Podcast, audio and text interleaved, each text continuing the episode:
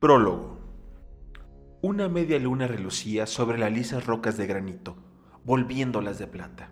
El silencio solo era quebrado por el murmullo del rápido y oscuro río y por el susurro de los árboles del bosque que había más allá. Algo se movió entre las sombras y por todas partes. Ágiles figuras oscuras se arrastraron sigilosamente sobre las rocas. Garras brillaron al claro de la luna. Ojos vigilantes llamaron como el ámbar. Y entonces, como una señal silenciosa, las criaturas saltaron unas contra otras y de repente las rocas parecieron cobrar vida con una feroz lucha entre gatos. En el centro de aquel frenesí de pelos, zarpas y maullidos espeluznantes, un enorme atigrado de color oscuro inmovilizó un gato marrón rojizo contra una roca y alzó la cabeza en modo triunfal. Corazón de roble, ¿cómo te atreves a cazar en nuestro territorio? Las rocas soleadas pertenecen al clan del trueno. A partir de esta noche, garra de tigre, esta será una zona más de caza del clan del río, replicó el gato marrón rojizo. Desde la ribera llegó un maullido de advertencia y estridente y apremiante. ¡Cuidado! Vienen más guerreros del clan del río.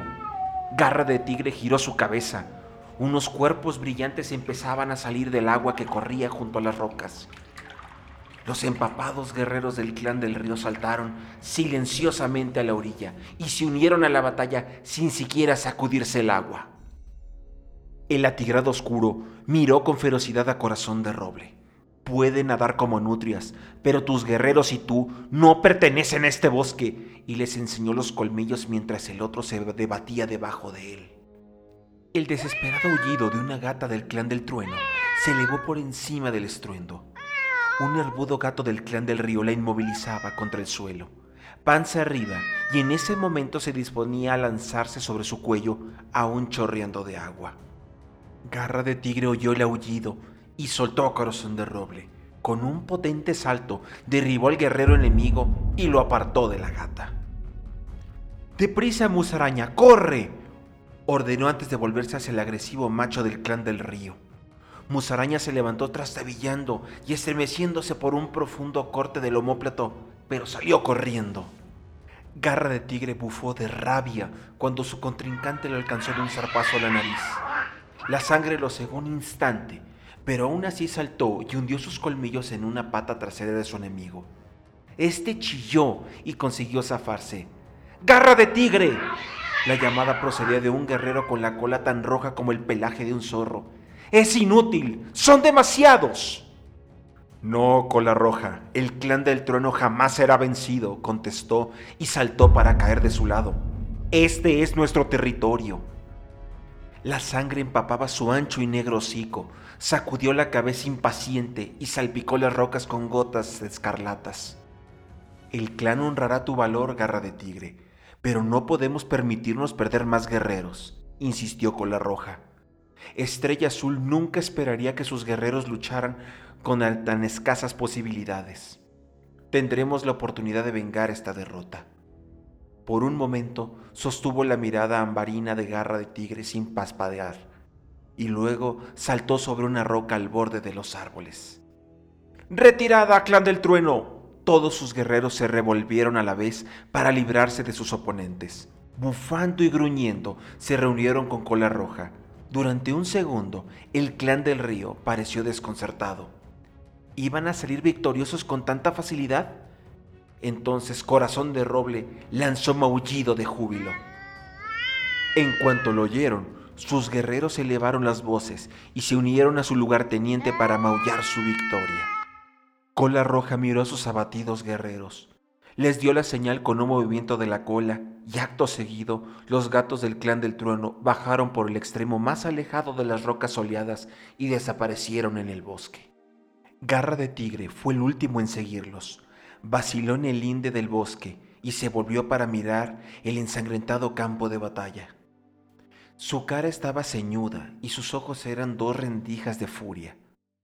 Luego fue tras su clan por el bosque silencioso. En un claro vacío se hallaba una vieja gata gris mirando el despejado cielo nocturno. A su alrededor, entre las sombras, Oía la respiración y los movimientos de los gatos durmientes. Una pequeña gata parda emergió de un rincón oscuro, con pasos rápidos y silenciosos. La gata gris bajó la cabeza de un modo saludo. ¿Cómo se encuentra Musaraña? maulló. Sus heridas son profundas, estrella azul, contestó la recién llegada sentándose en la fresca hierba. Pero es joven y fuerte, sanará deprisa. Y los otros también se recuperarán, estrella azul. Hemos tenido suerte de no haber perdido ningún guerrero esta vez. Eres una curandera de gran talento, jaspeada. Volvió a alzar la cabeza hacia las estrellas. Estoy muy preocupada por la derrota de esta noche. Nadie había vencido al clan del trueno en su propio territorio desde que soy líder. En estos tiempos difíciles para nuestro clan, la estación de la hoja nueva se retrasa y han nacido menos crías. El clan del trueno necesita más guerreros para sobrevivir. Pero el año acaba de empezar, señaló Jaspeada con calma. Habrá más crías cuando llegue la estación de la hoja verde. La gata gris se encogió de hombros. Quizá, pero entrenar a los jóvenes para que se conviertan en guerreros requiere su tiempo. Si el clan del trueno quiere defender su territorio, debe tener nuevos guerreros lo más pronto posible. ¿Estás pidiendo respuestas al clan estelar? Preguntó jaspeada con delicadeza, siguiendo la mirada de estrella azul, fija en la ristra de estrellas que refulgían en el cielo oscuro. En ocasiones como esta, cuando necesitamos las palabras de los antiguos guerreros, para que éstas nos ayuden, ¿el clan estelar te ha hablado? No desde hace varias lunas. De pronto, una estrella fugaz resplandeció sobre la copa de los árboles, la cola jaspeada dio una sacudida y el lomo se le erizó. Estrella Azul sintió un hormigueo en las orejas, pero permaneció en silencio mientras Jaspeada miraba en lo alto. Tras unos momentos, la curandera bajó la cabeza y se volvió hacia el líder. Era un mensaje del clan estelar, murmuró, y con mirada abstraída añadió, solo el fuego puede salvar a nuestro clan. ¿El fuego? repitió Estrella Azul.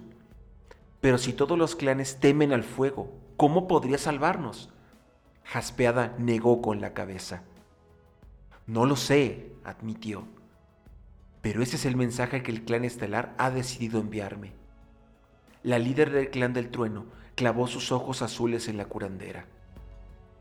Nunca te has equivocado, Jaspeada. Si el clan estelar ha hablado, entonces debe de ser así el fuego salvará nuestro clan.